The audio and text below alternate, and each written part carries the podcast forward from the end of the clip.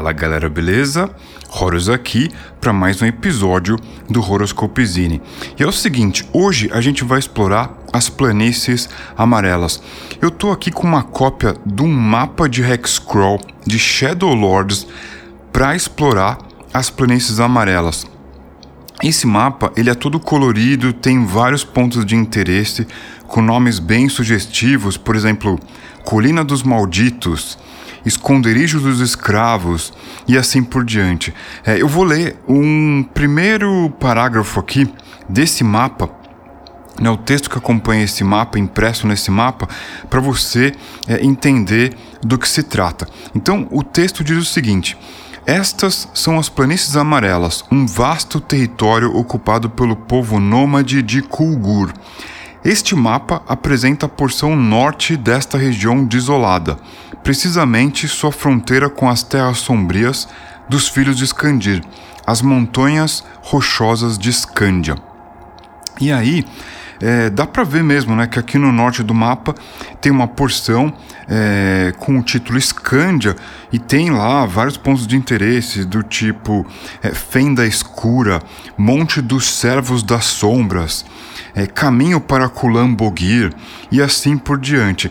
E o texto ele continua dizendo o seguinte: Os Kulguranos não possuem escrita, mas são treinados no manejo do arco e da flecha também são hábeis em cavalgar suas vigorosas montarias, os corcéis selvagens das estepes. Entre o povo de Kulgur existem as sinistras feiticeiras Zur, capazes de usar seu sangue poderoso para consultar seus espíritos ancestrais. Estas bruxas podem se ocultar facilmente dos filhos de Skandir, se assim o desejarem. Porém, todo feitiço tem um preço. Quanto mais fogem das sombras, mais sombrias elas se tornam, transformando-se em aberrações inomináveis. E o texto continua. E um dos pontos de interesse aqui desse mapa é o acampamento de Zur, né, onde essas feiticeiras ficam. Porém, Hoje nós vamos é, continuar a se aventurar aqui nas planícies amarelas, tomando a narrativa nessa linha meio West Marches, né? De é, conforme as aventuras vão se é, desenrolando e os relatos são é, vão sendo feitos ou aqui através do nosso podcast, ou através do, dos relatos no Discord, é, ou nos vídeos no YouTube, a gente vai é, ampliando, vai é, descobrindo mais coisas nesse cenário vivo que é Shadow Lords. E de acordo com o que é, muitos de vocês, inclusive, já participaram em algumas mesas feitas aqui é, pelo Horoscope Zine dentro do Discord, né, virtualmente, a gente já é, enfrentou os perigos de Tsulau, que é um feiticeiro Wushu vindo do leste distante, portanto, das terras de Tilung, né, as terras do dragão celestial, é, as terras ao leste das planícies amarelas. Né, só para dar um contexto, as planícies amarelas ficam ao leste da é, costa é, da serpente. E é, Tilung fica mais leste ainda, então seria o leste distante dessa região toda. E é, Tsulau, ele é um feiticeiro Wushu que começou a marchar do leste distante em direção ao oeste, em direção à costa da serpente, varrendo as planícies amarelas. Né? A gente já fez várias aventuras aqui tentando é, conter o avanço das hordas de Tsulau é, tanto com os seus exércitos de mortos-vivos e também os seus é, exércitos vindo do leste distante e é, tivemos alguns sucessos, mas é, de maneira geral é, não conseguimos impedir o avanço desse bruxo. E uh, a gente vai fazer aqui uma aventura rápida. Temos eu já rolei aqui, temos quatro personagens, né? Vamos usar o, o, MSX, que é um sistema de RPG minimalista, o SR moderno, muito elogiado pelo Ben Milton, né, o autor do Knave e também do Maze Rats. É, já rolamos aqui quatro personagens já para né, já se jogar na, na aventura direto. E esses personagens são Temur, um caçador, portanto, um sujeito que, como todo é, Kulgurano, sabe cavalgar e ele especificamente é o cara que maneja o arco e flecha, né? O Temur, então, um caçador, sabe manejar o seu arco e flecha mesmo em cima da montaria. É, Guzak, um mercenário. Eu estou imaginando o Guzak como um cara que usa, vou até anotar aqui, ele é um cara que usa a lança. Essas lanças de arremesso. Né? Então ele deve ter ali duas, três lanças de arremesso que ele usa de cima da sua montaria. Né? Um corcel selvagem é, domado. E cavalga, né? Pelas planícies amarelas. Uma feiticeira, a Zokatai. Essa feiticeira, provavelmente, ela é uma aprendiz das feiticeiras Zur. Então, é, pelo que o texto está falando aqui, elas, né, o texto diz o seguinte: as feiticeiras Zur são capazes de usar seu sangue poderoso para consultar seus espíritos ancestrais. Então, é, vamos assumir que a Zokatai ela tem esse poder, né? Ela pode usar o sangue dela para se comunicar com os seus espíritos. E outra coisa que o texto diz é que essas bruxas podem se ocultar facilmente dos filhos de Skandir, se assim o desejarem. Porém, é, todo feitiço tem um preço, né? O texto está dizendo isso. Quanto mais fogem das sombras, mais sombrias elas se tornam, transformando-se em aberrações. Então, a gente pode assumir que a Zokatai talvez já tenha usado é, em algumas ocasiões o poder para se ocultar dos filhos de Skandir e ela né, vai se tornando uma aberração. Talvez ela tenha o rosto meio derretido, os braços meio retorcidos, né, terminados em garras, uma, uma, uma criatura, né? não dá para dizer que é gente, é uma criatura no entanto, capaz de usar feitiço. E é, um outro personagem, o Baru, um mercenário. E aí sim, vou até anotar aqui: esse mercenário usa espada. Né? Ele usa uma lâmina é, meio curva, né? Como é, como são as lâminas do, do povo Kulgur. E ele usa um escudo também. Vou até anotar aqui: ele usa um escudo, né? Para se defender. Talvez ele seja o que mais consiga se proteger desse grupo aí. Né? Afinal de contas, ele tem escudo. E é, e o Baru ele é um mercenário, né? To, todos, todos eles cavalgam, né? Inclusive a feiticeira Zokatai. Só que é, o Baru e o Guzak, esses dois mercenários, eles é, cavalgam e conseguem guerrear. Assim como o Temur, né, o caçador, ele consegue disparar as suas flechas de cima do, do lombo da montaria. Bom, tem várias informações aqui neste mapa. É, por exemplo, uh, o, o, que cada. Né, qual a distância dos hexágonos, é, capacidade de movimento, é, tabela aleatória para saber é, o que, que, é encontrado na região e tudo mais. É, eu vou eu vou fazer o seguinte, eu vou usar uma técnica chamada é, esse mapa aqui é um mapa todo colorido tamanho A3, né? Imagina uma revista aberta. E eu vou então usar uma técnica chamada Die Drop, Drop Die Table, que é nada mais nada menos do que você rolar um dado em cima da mesa, né, em cima do mapa, e aonde esse dado cair, a aventura vai começar. Né? Então eu vou improvisar toda essa sessão aqui. Essa sessão ela tem o intuito de ampliar os horizontes do cenário, né? criar mais é, é, NPCs, mais é, monstros, criaturas, na medida da necessidade da, da narrativa. É, para que esse cenário seja expandido através de histórias, através de contação de histórias. Né? Esse é o objetivo dessa sessão aqui. Bom, então temos esses é quatro personagens, a gente vai usar as regras de MSX. Eu tenho aqui é, alguns dados de seis faces coloridos. É, eu estou usando um dice tray, né, uma, uma bandeja para jogar os dados em cima. E é, eu tenho aqui alguns post-its né, que eu vou usar para fazer as anotações aqui com a caneta, né? À medida que a gente for é, navegando, a gente vai usar os, os post-its aqui para fazer as anotações de passagem do tempo, o que for pertinente, né? Cada, cada, cada sessão tem uma urgência. Essa aqui vai ser a gente explorar esse território e ampliar ele com o máximo de é, informações possíveis. Aí você pode se perguntar, mas Horus, Onde que você tira essas ideias? Bom, eu gosto de me alimentar de informação, né? Seja vendo série, filme, é, literatura, né? Livro, quadrinho, consultar a internet, ler é, é, sobre a história de povos como os, os mongóis, os persas. A gente né, vai se alimentando de vários tipos de informação para poder conseguir improvisar melhor, porque o improviso nada mais é do que juntar informações diferentes para criar algo que para aquela situação é conveniente. Né, é, é interessante para aquela situação. Então vamos lá, vamos, vamos então pegar aqui um dado é, vou pegar um D6 bem pequenininho, porque na hora que eu rolar, ele vai cair e vai parar em cima da mesa. Vamos ver onde é que a gente começa é, a nossa aventura.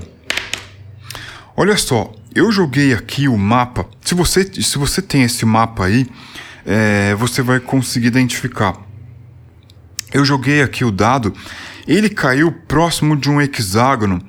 É, que, que fica entre os seguintes pontos de interesse: a, a, o acampamento de Urak e o acampamento de Zur. Atravessando uma marcação aqui de um rio, né, descendo ao sul, é onde estamos. Né? É onde mais ou menos o, o dado é, caiu.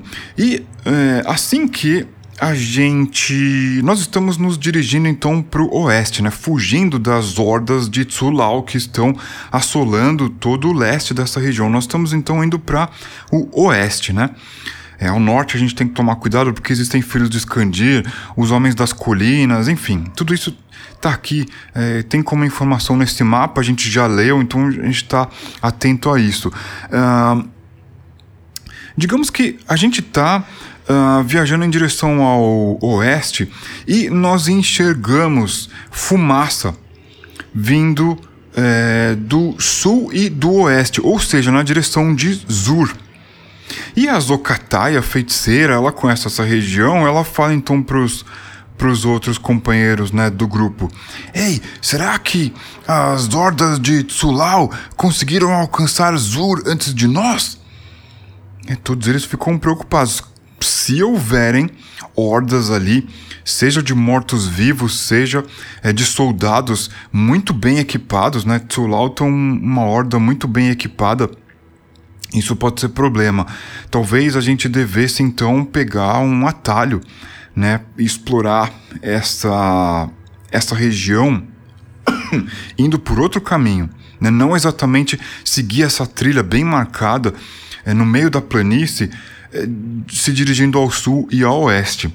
Talvez a gente devesse então segundo está aqui no mapa, né? E provavelmente, segundo as Okatai sabe, e principalmente o Temur, que é um caçador, deve conhecer essa região, é, indo para o norte, em direção às ruínas de Narod e os campos dos corcéis selvagens, talvez a gente fazer este atalho por cima, né? A gente tem que ir para oeste, tem que fugir do perigo, mas é, não vamos ir para Azur, porque está subindo uma nuvem escura lá. Né? Isso é, não é um bom sinal. O que, que, a gente vai fazer então? Vamos ir ao norte e ao oeste. Né? Então, é, nas nossas duas primeiras horas de cavalgada, é, nós só vemos planícies, né? algumas aves é, no céu. É, digamos que o vento ele vem é, Olha só, a, a, a, primeira tabela desse mapa aqui, eu ia falar, eu ia improvisar aqui sobre a condição climática, mas vamos usar a primeira tabela. A primeira tabela diz o seguinte: nesse mapa, no rodapé do mapa, tem várias tabelas. Essa primeira tabela, ela diz o seguinte: no início do dia ou jornada, role um D6 para determinar as condições do clima na região. Role novamente depois de um D6 horas para verificar se o clima sofre variações. Bom, é o início da nossa jornada. Então, nós estamos andando aí há duas horas. Qual que é a condição é, do clima?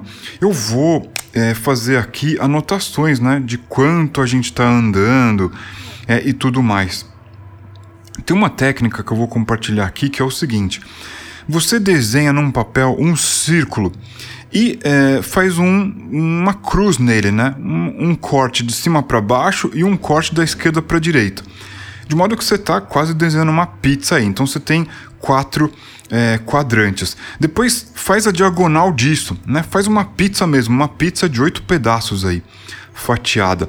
É, com esse círculo, com as oito fatias, você vai pintando cada quadrante à medida que passa uma hora é, de jornada durante o Hexcrawl, durante a viagem. Isso ajuda muito você a manter o registro da, da jogada conforme vocês vão explorando território. Então, ó, nós já andamos aqui duas horas, né? Aí você pode perguntar, mas por que oito horas? Porque oito horas é o, a quantidade de luz, é, considerando que é, você vai acordar, levantar acampamento, tomar um café. Depois, é, por volta da hora do almoço, você vai procurar um lugar para é, ficar é, sentado, acampar, é, fazer um fogo ou preparar comida com o que tiver. Levantar esse acampamento, tornar a jornada e antes de escurecer, você vai procurar um lugar seguro para montar acampamento e dormir. Então, isso daí dá mais ou menos, né, mais ou menos, tá? Mais ou menos 8 horas de é, luz, né? Luz no, no céu para você enxergar, não, não montar acampamento em cima de um formigueiro, não almoçar em cima de um buraco de rato e por aí vai. Enfim, é, esse é o procedimento de hexcrawl típico. Mas vamos, vamos rolar aqui é, um D6 para saber, de acordo com essa tabela aqui, a condição é, do início da jornada. Né? Então, ó, eu rolei aqui um 2. E isso aí nos dá é, clima seco, céu aberto, brisa leve e baixa umidade. Eu vou até anotar aqui então: clima seco. Porque isso vai ajudar a gente a improvisar é, e detalhar né, a nossa história. Se o clima está seco, né, tem brisa leve, baixa umidade, uh, pode ter implicações, né? Talvez a gente sinta sede, né? A gente tem uma, uma, uma, uma limitação né, de provisões, de água. Então, esse clima seco pode prejudicar essa jornada, a gente tem que ficar atento. Né? Digamos que cada um de nós, para a gente não ficar aqui perdendo muito tempo anotando, cada um de nós tem é, algumas provisões né, necessárias ali para duas, três refeições e água suficiente para um ou dois dias. Né? Bolsas de couro ali na, na, na cela dos animais. Né? Cada um de nós tem uma montaria. Então, nós fomos ao oeste e ao norte. Nessas nossas duas horas de caminhada, será que nós encontramos algo? Vamos ver aqui, né? Vamos, vamos ver o que, que a gente pode encontrar. Tem uma outra tabela aqui né, no rodapé deste mapa que é, é ao explorar, descubra o que está nos arredores. E é, é uma tabela de 1D66. Então vou pegar aqui dois dados, né? A unidade. Vamos ver quanto é que vai sair aqui. A unidade é 5 e a dezena é 1, portanto, número 15. Ah, vamos ver aqui. Hum, então, a gente chegou aqui embaixo da tabela. Número 1, número 5. Ah, olha só, a gente encontrou graveto no meio da planície, né? Imagina, cara, uma planície só grama, não tem árvore, não tem tronco, não tem nada né, talvez uma pedra ou outra, a gente encontrou graveto. Então já vamos coletar esses gravetos, vamos anotar aqui no post-it, porque se a gente precisar fazer fogo, a gente tem graveto, né? Isso daí é, é uma coisa que não é comum de se encontrar no meio ali de uma planície. Cara, imagina aquela planície ali, o horizonte infinito até onde a vista alcança, só grama, Né? Se a gente encontrou graveto, já é alguma coisa, vai facilitar a gente agilizar o fogo mais rápido numa emergência. Beleza, a gente coletou então o graveto e a gente continua é, andando. Então, uh, a gente estava uh, ah, aqui num ponto, né? Já se distanciou ali da trilha principal que levava até Zur. Estamos andando ao norte e ao oeste, né, na diagonal, e continuamos né, mais duas horas andando na diagonal. Isso significa que os, os nossos companheiros Temur e Zokatai é, avisam o grupo: ó, a gente está indo em direção às ruínas de Narod. A gente deve chegar lá é, muito em breve. Talvez antes do é, pôr do sol. E talvez a gente possa acampar nos arredores das ruínas. Então, eles andam mais duas horas. Será que eles encontram algo? Né, vamos jogar de novo aqui um D66. Será que eles encontram algo? Então, ó, primeiro aqui a, a unidade, número 5, e depois a dezena, número 6. Hum, nós encontramos uma sepultura. Vamos anotar aqui né? porque isso pode fazer parte do relato depois, uma sepultura. A Sepultura também é o nome de uma banda que eu gosto muito. Chaos AD é o meu álbum favorito do Sepultura. Os é, tempos é, é, na, na, era de ouro da banda, digamos assim. Ah, será que a gente examina essa sepultura? Ah, a Zokatai, a feiticeira, ela diz: É, logo ali Existe uma sepultura, vejam só, aquelas pedras amontoadas ali. Talvez seja os, um lugar de sepulcro de algum herói. É, eu irei me aproximar. Então, talvez nela seja mais curiosa. O Guzai, o Guzaki, aliás, o Guzaki, o mercenário que carrega as lanças, ele vai é, do lado da Zokatai.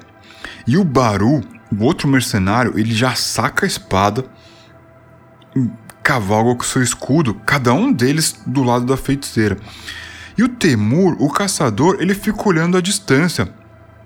Né? É, dá para enxergar muito a distância, mas você precisa ser. É, você precisa focar ali o seu olhar em alguns pontos, porque se o inimigo estiver viajando na vastidão dessa planície, é capaz de você não conseguir perceber né, de tanta. É, de tanto planície que tem em todos os arredores desse lugar. Né? Então você tem que fixar a atenção num ponto e tentar vasculhar os arredores desse ponto. Se tiver um inimigo nas suas costas, você não vai ver e aí ele pode cavalgar e te pegar de surpresa. Enfim, uh, a Zokatai vai se aproximar então dessa sepultura. E uh, vamos, eu tenho algumas tabelas aqui que eu uso para rolar é, coisas aleatórias, né? encontros, coisas que você pode encontrar no chão e tudo mais. Eu vou rolar essa tabela aqui. É uma tabela D66. Vamos ver o que, que eles encontram ao se aproximar dessa sepultura. Então, numeral 5, dezena 1, 15. Poxa, já tinha sorteado 15. 15. Ah, tá aqui ah, pegadas de pássaros. Hum, interessante. Então, estão se aproximando dessa sepultura. Talvez ali tenha um pouco mais de terra batida. Né? A grama está é, é, arrancada desse lugar. E existem algumas pedras amontoadas ali, marca o lugar da sepultura. Uh, imagine um, uma quantidade de pedras assim que chega até as, a altura da cintura. Né? Poderia ser uma sepultura de um herói Kulgurano antigo. Uh, e nos arredores ali dessa sepultura existem pegadas de aves. Então vamos anotar aqui, ó, pegadas de aves. Né? Pegadas de aves. Uh, é bom a gente anotando para a gente fazer o relato depois. Agora, a gente pode usar um recurso de RPG solo que é consultar o oráculo. Uh, oráculo, essas pegadas de aves são aves gigantes? Eu vou pegar aqui um D6, se eu tiver um resultado é par, a resposta é positiva. Resposta positiva, número 2. Bom, número 2, resposta positiva, são pegadas de aves gigantes. Hum, bom, o Temur é o caçador, mas ele não tá ali junto da Zokatai, do Guzaki e do Baru. Então talvez essa informação fique perdida. A Zokatai começa a se aproximar. A Zokatai, ela vai tentar falar com os seus ancestrais para descobrir que tipo de coisa está sepultado aí. Por quê? É, será que se for um herói, talvez tenham tesouros, armas lendárias e coisas do tipo? Bom, se for é um sujeito é, não, não bem visto, melhor passar reto, né? Melhor ir embora daí. Então, a, o que, que a gente vai fazer aqui? A Zokatai, ela vai gastar um ponto de sorte para consultar os seus ancestrais. Digamos que ela tem ali uma uma uma pedra bem afiada. Ela pega essa pedra, é, segura firme com a sua mão esquerda e com a sua mão direita, ela segurando a pedra firme, né, com a mão esquerda, com a mão direita, ela pega e puxa a pedra é, em direção à sua cintura, ou seja, ela provoca um corte na sua palma da mão esquerda, né? Para ela poder usar esse sangue e se comunicar com os seus ancestrais. Estou né? improvisando aqui de acordo com a informação que a gente tem aqui no topo é, do mapa, né? a informação textual que acompanha esse mapa. E é, então ela vai gastar aqui uh, um ponto de. Vou pegar aqui um, um, um marca-texto. E vou riscar aqui que ela, ela gastou um ponto de sorte para usar esse feitiço. Então ela vai é, se concentrar ali, né? Se você for mestre, você pode perguntar para o jogador: então como é que você faz para se comunicar com os seus ancestrais? Isso daí é um roleplay que enriquece né, a jogatina e deixa os jogadores mais à vontade para ir melhorando também né, o seu roleplay. O mestre tem que dar oportunidade para os jogadores enriquecerem as suas perícias também. Né? O roleplay é uma perícia que o jogador pode treinar. E digamos que o jogador começa a dizer: ah, então Assim que eu vejo aquele sangue escorrendo da minha palma da mão, é, eu, eu guardo a minha pedra afiada né, na minha cintura, ali dentro da minha algibeira de couro, e é, com a minha palma direita eu vou esfregando as mãos, né? Eu vou esfregando as mãos uma na outra e depois eu, eu mancho o meu rosto com esse sangue todo. E assim que esse sangue secar, eu vou olhar em direção ao sol. Assim que esse sangue secar, eu vou começar a conversar com os meus espíritos ancestrais.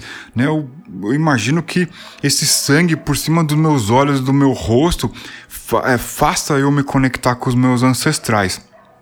E assim é feito.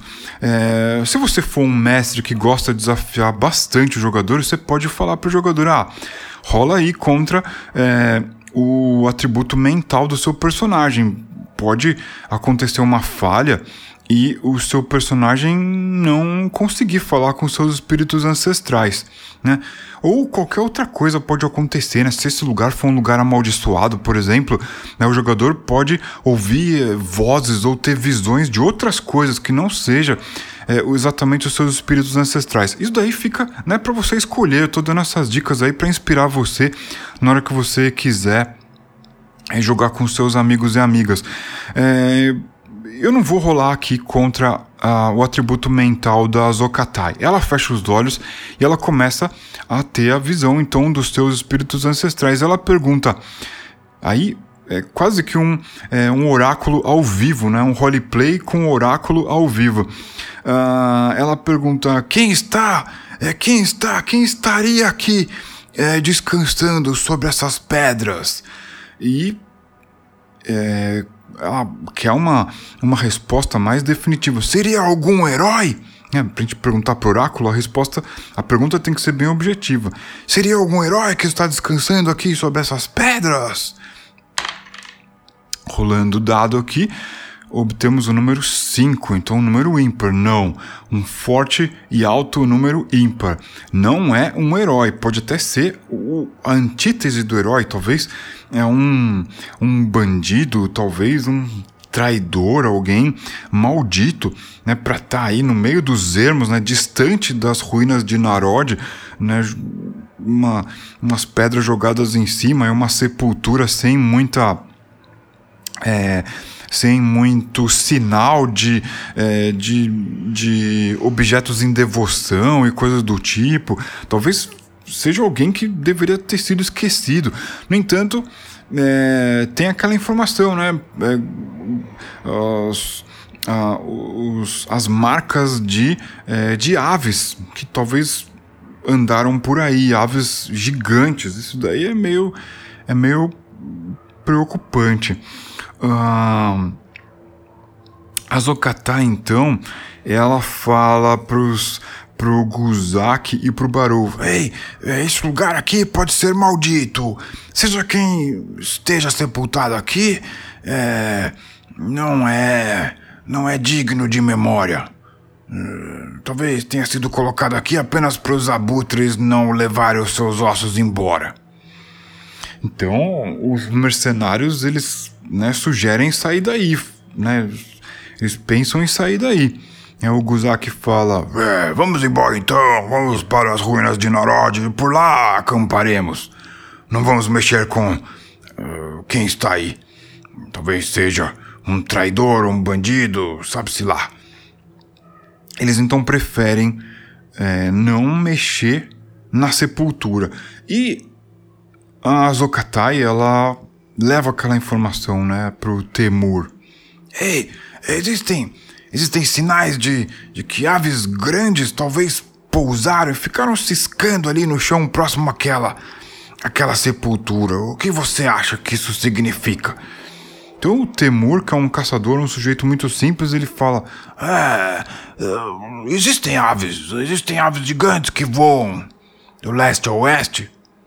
E essa época, nessa brisa, eles costumam procurar as, o lugar mais quente para conseguir voar mais alto. Vamos tomar cuidado, porque nós aqui andando no meio da planície seremos alvo fácil para essas, essas criaturas voadoras. Se elas são criaturas gigantes, nós devemos tomar cuidado. Então, eles têm que começar a tomar cuidado porque tudo indica que existem aves de rapina, né, que nem o Temur falou, voando pela região. Bom, eles vão andar em direção ao norte e ao oeste, e por duas horas eles caminham nas planícies. Eles estão muito próximos de Narod, porque à distância, no horizonte, eles conseguem ver as ruínas desse lugar. Agora, o Guzak e o Baru, dois mercenários, eles estão conversando entre eles e eles não acham uma boa ideia se aproximar muito das ruínas, não. Porque as ruínas é, podem ter também é, restos mortais, podem ter sepulturas, criptas. E uh, Tsulau ele está varrendo as planícies amarelas. E sabe-se lá a extensão do poder desse bruxo Wushu então, ir até as ruínas de Narod talvez não seja muito inteligente, né? Mas, é, não muito distante dali, eles sabem que há uma trilha. Essa trilha é uh, um caminho que vai é, em direção à Escândia. Porém, ele é entrecortado por trilhas menores que podem ajudar eles irem é, para o oeste em segurança. Então, uh, o caçador ele começa a buscar essa trilha, né? Já que eh, eles estão não provavelmente não muito distantes de um caminho que é mais usado em direção ao norte e ao oeste, né? um caminho que segue ao norte em direção à Escândia e também ao oeste. né? passa ali por cima é, do território mais rochoso de Escândia. Então, o caçador agora, né, você como mestre, como o resultado disso pode ser muito incerto, o caçador, de repente, pode estar longe do seu, da sua terra natal, né, muito embora a planície seja é, um tipo de paisagem, um tipo de geografia dominante nessa região, é, de de temporadas em temporadas a grama cresce, é, o terreno fica seco, pega fogo, é, a chuva encharca uma região, ou seja, a vegetação não é, não é muitas vezes referência para reconhecer terreno. A referência deles, na verdade, são é, logo ao norte essas ruínas de Narod. E, sendo assim, o Temur, o caçador, ele se sente desafiado a encontrar a trilha que vai ajudar eles a saírem daí mais rápido. Então ele vai começar, né, em cima do seu, do seu corcel, ele vai começar a vasculhar a área enquanto há é, luz do dia. E é, caso ele ache, ótimo, a trilha. Mas caso ele não ache, Guzak, Baru e a feiticeira Zokatai já estão procurando um lugar para acampar aí, né? Não é uma boa ideia, né, acampar próximo às ruínas, né? Eles estavam pensando em passar por aí, mas se eles não encontrarem o caminho, é melhor que eles permaneçam aí, pelo menos com contato visual das ruínas para poder seguir caminho com maior precisão.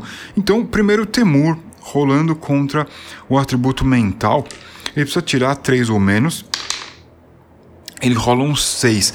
Isso significa que ele, por algum tempo, vasculhando ali em cima da sua montaria, não encontra é, o sinal da trilha principal, dessa trilha que vai em direção ao norte. E uh, Guzak, o Baru e a Zokatai, eles vão em, tentar encontrar um lugar para acampar. A gente pode fazer isso de maneira bem aleatória, né? Uh, digamos que. Uh, o fato dos três estarem buscando o lugar ideal, eles terem montaria, poder enxergar né, da, do alto da montaria uma certa distância, com vantagem e tal, a gente pode dizer que, cara, apenas se eles tirarem 5 ou 6 no D6, eles não encontram. Né? Tirando 5 ou 6, eles não encontram. Bom, a gente tirou aqui 6, né? Um baita do azar. E eles fizeram um esforço enorme, vasculharam ali, né, para lá e para cá, não acharam um lugar bom para acampar. Esse lugar tem muito buraco, talvez existam serpentes nesses buracos, é, rato do mato, né, rato das planícies ali, ou seja, onde tem rato tem serpente. Então, as serpentes é, das planícies são venenosas, né? As bruxas as feiticeiras Wushu, elas usam o veneno da das serpentes prenhas, que é muito mais potente, para fazer os seus é, rituais e tal. Então, esse lugar é cheio de, de serpentes e elas são venenosas. Eles né, pensam duas vezes em acampar por ali. Então, voltam para o Temur, ele também não encontrando a trilha resolvem é, ficar nos arredores de uh, Narod, tendo que se aproximar um pouco mais das ruínas para de repente encontrar né, um, um, uma laje é, caída, um muro caído, um lugar que eles possam ficar e não é, terem uma visibilidade né, melhor da região e, e não, não estarem é, tão sujeitos aos, aos perigos naturais dessa região.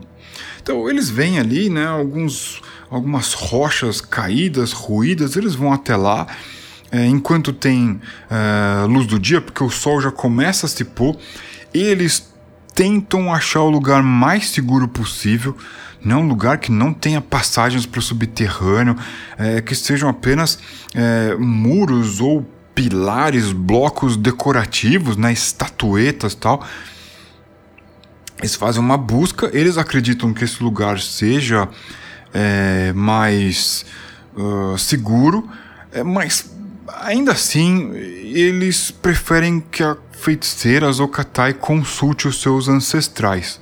Né? para ver se esse lugar aí tá livre de maus espíritos, de aparições, de né, mortos que se levantaram das suas criptas e tudo mais. Não, então a feiticeira ela gasta mais um ponto de sorte. E ela vai se concentrar, né? Ela vai se concentrar para tentar falar com os seus ancestrais. Ela encosta num bloco de pedra ali diante dela. Ela sente o calor do sol irradiando ali naquela rocha, o sol que já está indo embora agora se pondo ela tenta se conectar com aquele mineral gigantesco ali, né? né? Pensando ali nos espíritos que possam ter construído ou habitado essa região. E uh, ela tem uma. Oráculo, ela tem uma resposta positiva sobre uh, esse lugar ser uh, seguro. Hum, resposta negativa ela teve. Isso significa que talvez os, os espíritos que estão ali estão vagando é, e meio resmungando, é, não gostando muito da presença desses vivos aí intrusos nesse lugar. Né? Ela ouve é, alguns espíritos pedindo para eles se afastarem dali, esse não é o lugar para eles ficarem. Imagina você, né, sendo o Temur, o Guzak ou o Baru recebendo essa notícia, porque você não está ouvindo, ouvindo esses espíritos como a feiticeira, né? E a feiticeira tá ali meio espantada, ela vira e fala: os espíritos estão pedindo pra gente sair daqui.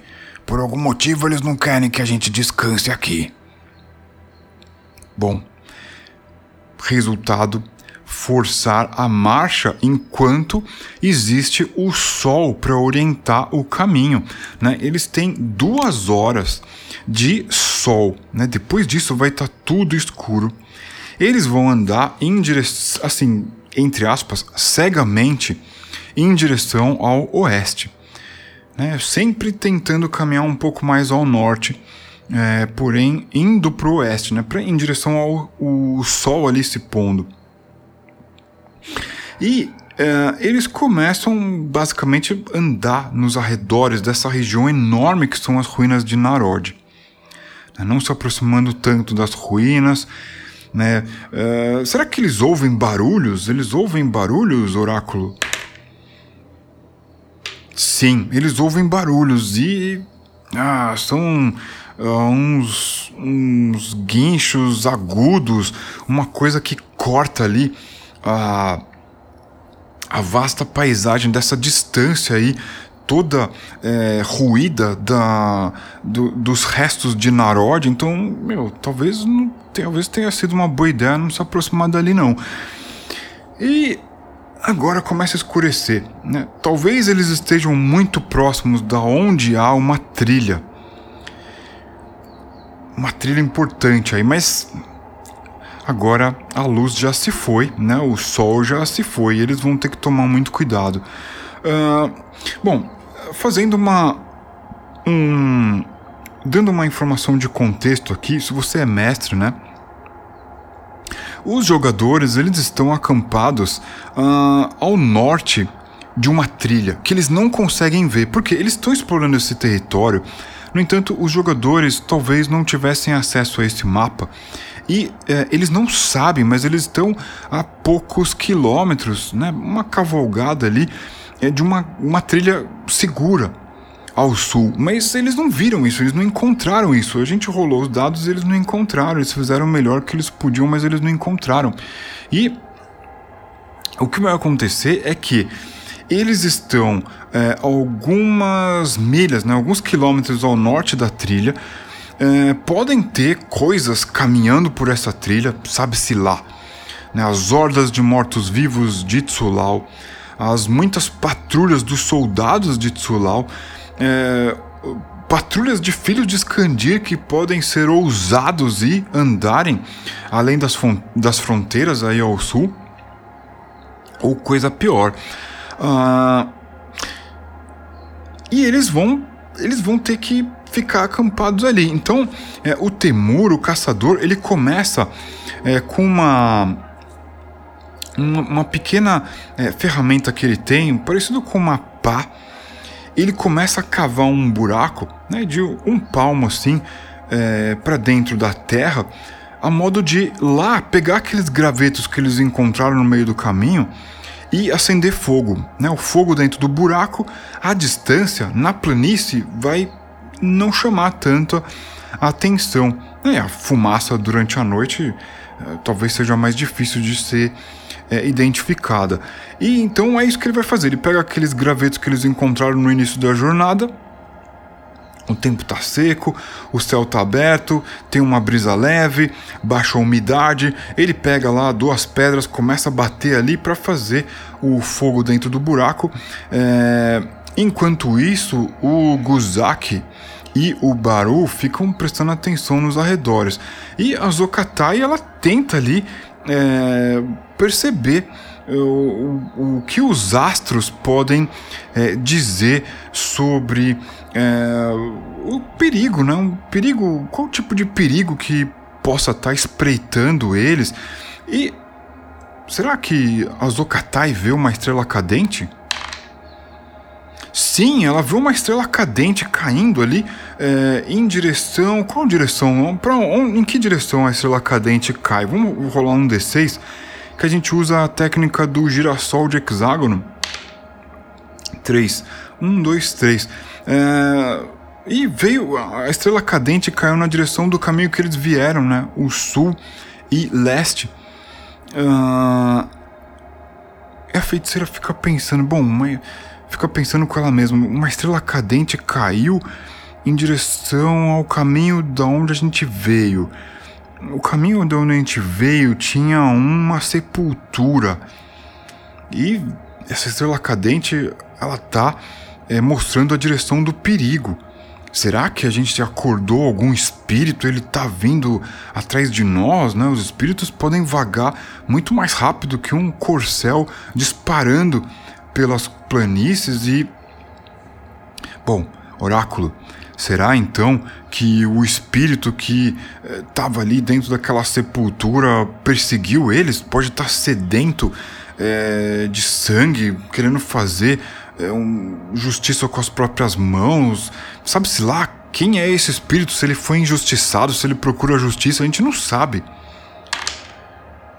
É, o oráculo aqui retornou um número positivo. Tudo indica que essa criatura está perseguindo os nossos aventureiros. Bom, vai haver então um combate aí. O problema é que Temur é um caçador tá ocupado fazendo fogo ali, né, dentro do buraco.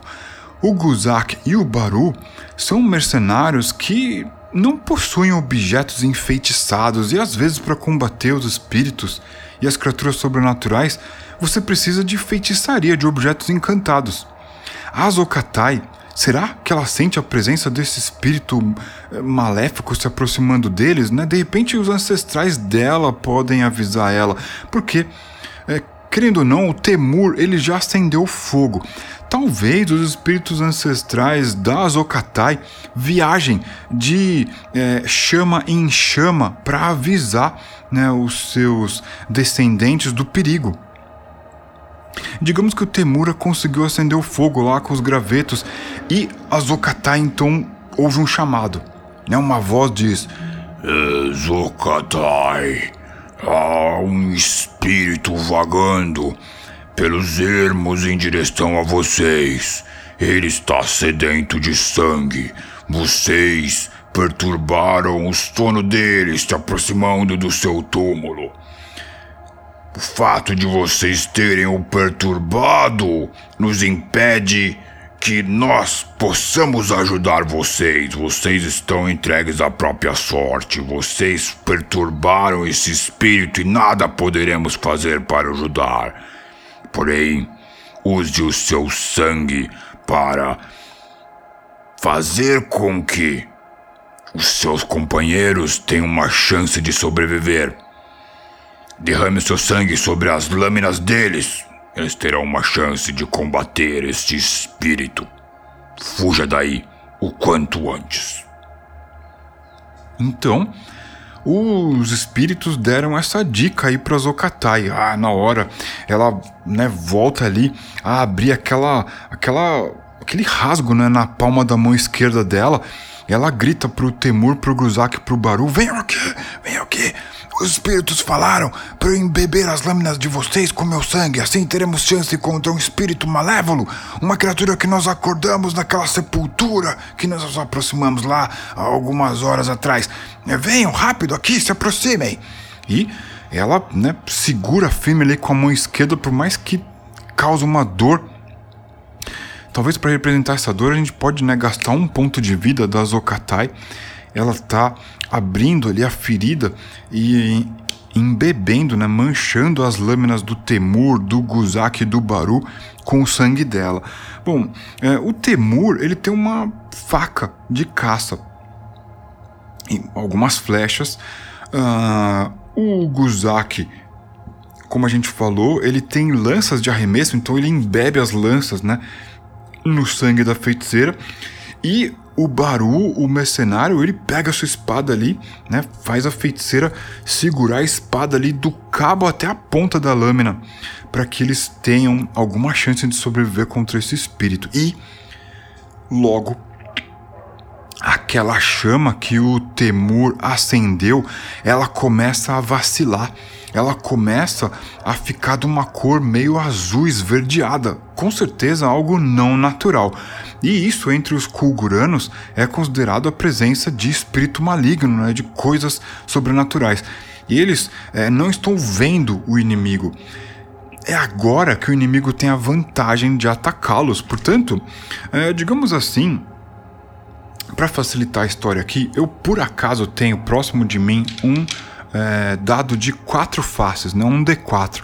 Eu vou rolar esse D4 porque ele vai determinar qual dos personagens vai ser atacado por esse espírito de maneira é, surpresa, né? um ataque surpresa. Então, um é o Temur, dois é o Guzak, três é a Zokatai e quatro é o Baru. Eu rolei um 2, então o Guzak vai ser é, o indivíduo que vai ser atacado pelo espírito. Agora vamos ver se o ataque do espírito é bem sucedido. Né? Eu vou pegar aqui, a gente está usando MSX 2D6 e o, o espírito precisa tirar 7 ou mais para acertar o Guzak. Né? Vamos ver. E, talvez, né? O, o fato do Baru estar usando um escudo não dê vantagem nenhuma, né? Imagina uma criatura imaterial, ela pode é, acertá-lo sem problema. Mas é o Guzak o escolhido, né? O mercenário que carrega suas lanças de arremesso. Então vamos ver o ataque da criatura. Nossa, a criatura rolou um 11. Ela consegue acertar o Guzak. Acertar, é, o que, que significa? A criatura se aproxima do Guzak com a sua é, mão espectral e invisível, de maneira invisível, ela toca o rosto do Guzak, drenando a energia vital dele. Essa criatura pode rolar, é, pode drenar é, um D6 é, pontos de energia. Então vamos ver aqui. Nossa, ela drenou 5 pontos de energia do Guzak. Cara, de repente, o mercenário cai no chão. Né? Ele, ele tem é, seis pontos de energia, ele perdeu cinco. Ele ficou é, sem energia nenhuma, ele tá ali respirando é, muito assustado, porque algo fez ele perder a energia vital dele, como se as pernas dele, é, as pernas dele ficassem enfraquecidas, né? faltasse a sua energia, o sangue é, começasse a, a, Ele sentiu seus braços formigando, né? parece que o sangue não está circulando pelo corpo, ele cai é, assustado no chão. E uh, sentindo uh, a presença ali do, do espírito, a Zokatai né, vira o seu rosto ali, vê o, o Guzak caído e todos então ficam alertas e começam a golpear o ar próximo ali da onde o Guzak caiu, na esperança de tentar acertar é, a criatura. A gente vai fazer o seguinte: tanto o Temur quanto o Baru, que são os sujeitos que vão usar suas armas é, de combate corpo a corpo, eles vão atacar com desvantagem. Então, para isso, né, você que usa MSX, eu vou improvisar da seguinte maneira: eu vou rolar 3d6 e remover o maior valor, né? Eu vou ficar com né, dois números, é, sendo que é, eu teria três números né, rolados em 3D6. Eu vou remover o maior número dessa rolagem. Vamos ver o que eu obtenho. Então, 3D6 aqui. Ó, o maior número foi um 6. Eu vou remover ele, mas os restantes foram bons números. Foi um 6 e um 4, que é 10. 10 é o suficiente para acertar essa criatura. Digamos que essa criatura tenha defesa é, 9. Uma defesa alta, uma criatura invisível, imaterial. Uma criatura ligeiramente poderosa. Uh, mas com o 10 né, rolado pelo Temur, ele pega ali a sua faca de caça, dá um golpe no ar, ele sente que ele encontra uma resistência no ar. Ele sente como se estivesse fatiando né, um ar mais denso, uma sensação esquisita. Ele acha que ele golpeou algo. Uh, o dano então é um D6. Ele rolou um 6. Nossa, ele rolou um 6. Eu vou rolar aqui 2D6 para determinar a energia da criatura. Ó, a criatura tem. a criatura tem aqui, ó. Eu rolei um 4 mais um 3, 7 pontos de vida. Né? É, do ponto de vista de mestre, o personagem, né, o jogador rolou 6 pontos de dano, a criatura tem 7 pontos de vida, então ela foi golpeada e ficou com 1. É, um ponto de vida, então ela tinha 7, perdeu 6, ficou com 1 ponto de vida.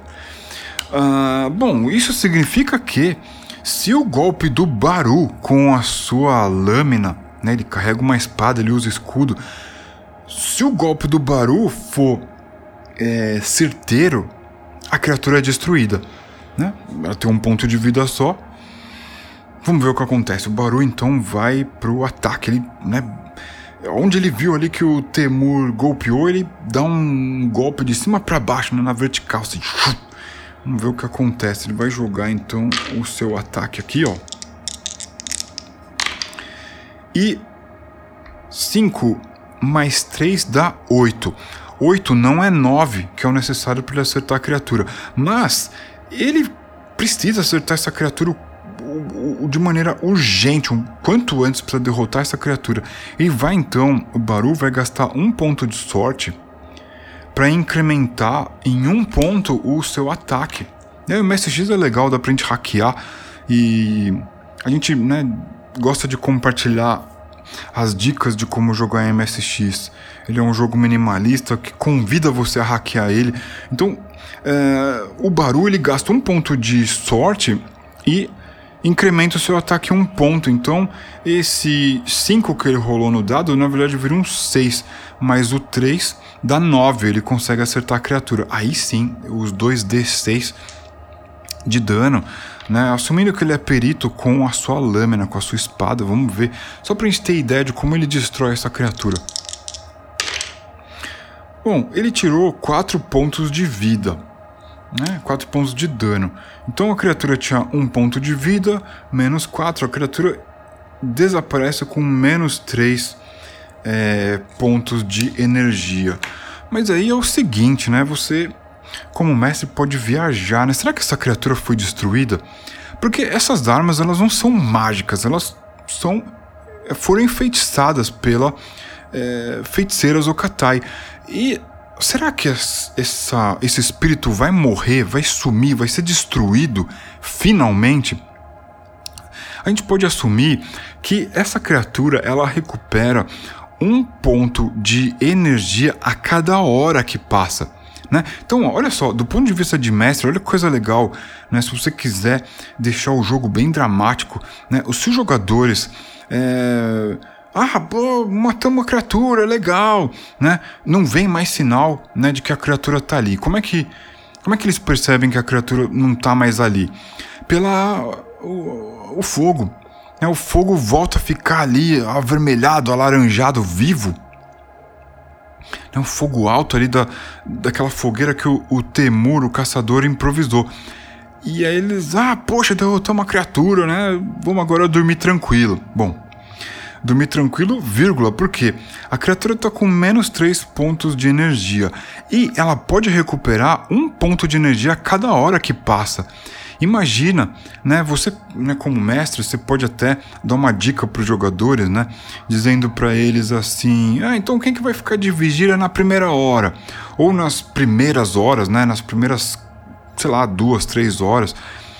E conforme as horas forem passando, fica mais uh, próximo do momento que esse espírito volta a assombrar os jogadores. A gente está falando de Shadow Lords, é um lugar onde os mortos voltam à vida para assombrar os vivos. E, cara, algumas criaturas elas não morrem, elas só ficam é, impedidas de voltar a assombrar os vivos. É o caso, talvez, dessa coisa que eles encontraram ali numa sepultura e que né, foi atrás deles. Talvez tenha sentido o, o, o sangue pulsando nas veias dos nossos aventureiros e né, resolveu sair da tumba e ir atrás deles.